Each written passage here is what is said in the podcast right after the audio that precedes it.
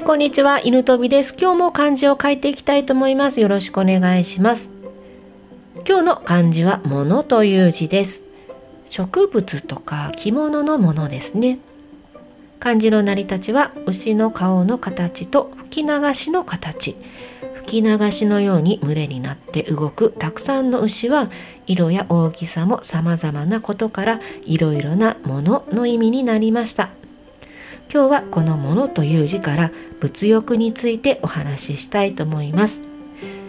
人はそれぞれ物欲は少なからずあると思いますが個人差があって、まあ、強かったり弱かったりするわけなんですけども私はどちらかといえば昔から強い方だったんですよね。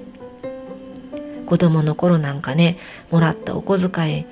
全部使ってよく親に叱られたもんなんですよ。もらったその日にも全部使ってきちゃうような子だったんですよね。まあ、当然こんな感じで買い物の仕方が下手だったんですけども、まあ、あの人が物を買うっていうのは今の生活をより良くするためより楽しくするために物を買いますよね。まあ、言うたら幸せになるためにお金を出して物を手に入れるわけででこれは物欲強いも弱いもないと思うんですけど、えー、物欲が強い人っていうのはその欲しいものを手に入れる瞬間とか手に入れる手前はすごく幸福なんですよね。でも手に入れた瞬間にも一気に跳ね上がって「やったー!」ってなるんですが時期にねもう持っていることに慣れてきちゃってまたね次に新しい何か他のものが欲しくなるという負のループなんですよね。でこの物欲の高さというのは強さというのはあの結構あのメンタルに比例してるなって私は思うんですよね。20代前半の頃って私あのちょうど会社員、うん、社会人になりたての頃ですねまあそこそこお金をもらうわけじゃないですか。だから嬉しくて仕方ないのとなんかもう急に大人になった気分というかなんかね見栄を張ってたんですよ。調子乗ってたわけですよね。だからねそのいろいろ高価なものに手を出したりとかもうたくさんの無駄なものにお金を使ってきたわけなんですよ。なんでこんなんしたんかなっていうこんなバカなことしたんかなと思えばやっぱ自分にね自信がなかったんですよね。もうその頃からもその昨日もお話しした承認欲求も強かったのでもうダブルでねお金が使う要素を持ってたわけですよ。高価なもので身の回りを着飾ってね持ち物もいいものとかたくさんの種類を持ったりすればなんかこう人に認められるじゃないですけどよく思われるんじゃないかすごいと思われるんじゃないかっていうバカな考えをしてたわけなんですよ。もので自分の頭じゃなくてものでね自分のアイデンティティを作ろうとしてたわけですよ。まあもう偽物の鎧ですよね。そんなあの無駄な鎧を買い続けてたわけなんですけどもまあそのうちねあのお金も尽きてようやく気がついたわけなんですよ。もう物をいくら持ってても全く楽しくなかったというかうーん気持ちが安定してなかったのでなんかね何を手に入れたんだろうってもうアホらしくなってきたのを覚えてます。それであのちょっと買い物の仕方とかあの物の物に対しての考え方を改めてきたわけなんですけれども、まあ、結構こういったことで悩んでる方は多いと思います。きっとねあの私だけじゃなくてもう今でもそういう物欲と気持ちのコントロールができずにすごく辛い思いをしてる人がいると思います。幸せに、ね、なりたくて物を買ってるのに全く幸せになる気がしないんですよねこういう時買っても買っても満たされないものがあるんですけども買わずにはいられない結構この状況って辛いんですよねそしてねあの関心があったのはこのものが多い物欲がある人って物が多いんですよね家に。でもね捨てれないんですよ。これもまたそのメンタルに関係してくるんですけど、まあ、自分に自信がないから物を買い込みます。いざ捨てようと思っても今度は未来の自分に未来の自分を信用できないからまた同じものは手に入らないかもしれないとかこのものがまた使うかもしれないとかそんな風に考えちゃってどんどんどんどん物がたまる一方でまあ部屋の中は大変なことになるわけですよ。私も一時期もすごい荒れてた時期、うん、まあうんなんかこうお金に対して全く分かってなかった時期ですねとかはやっぱ物が必要以上にありましたね。でまあそこからね少しずつあの断捨離をしていって減らしていくことはできてきたとは思いますが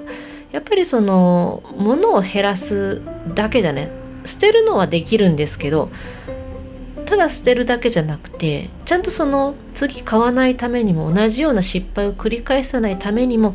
自分の内面の方から変わっていかないと断捨離というのは成功しないわけなんですよね。もうただもうミニマリストみたいにとことんとことん捨てていくことはできるんですけどやっぱりねちゃんとそこの自分のあの軸をしっかり持ってないとまた戻っちゃうので今日はねちょっとそこの価値観をあの私がどう変えていったかというのを紹介したいと思います。まずね断捨離のやり方なんですけども一度今部屋の中にある家の中にあるものが全部一晩でなくなったと考えてみてください。もう空っぽになります。もう何から何まで、うん、裸になると思ってください。もう瞬間にも自分が何も着てない何も物がない体一つになると思ってください。そうなった場合にその空っぽになった家今失ったものを買い戻すことができます。まあお金はあると仮定してですねお金だけはある。物がないってだけで。じゃあそうなった場合あなたはまず何を買い戻しますかっていうとこから一個一個考えてみてください。まあそうですよね。下着を買います。で次に買う服を今持ってるものから選ぶんですよ。それで考えていくと必ずね選ばないものが出てくるんですよ。買い戻さないというものが出てくるんですよね。でその時に初めて買い戻さなかった理由は何だろうと考えてみてください。絶対着てない服とか出てくると思います。例えば高かったから買ったけど今のデザインではないとかねもう流行りは終わった服とかまあちょっとまだ履ける靴1回2回しか履いてないけどちょっと痛い靴とかね履くと痛いとか。そんなのが絶対出てくると思います。それはもうね処分しましょう。処分できる理由です。十分に。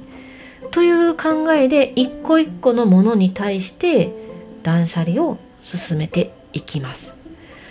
そして次は物欲をどうコントロールするかというものなんですけども、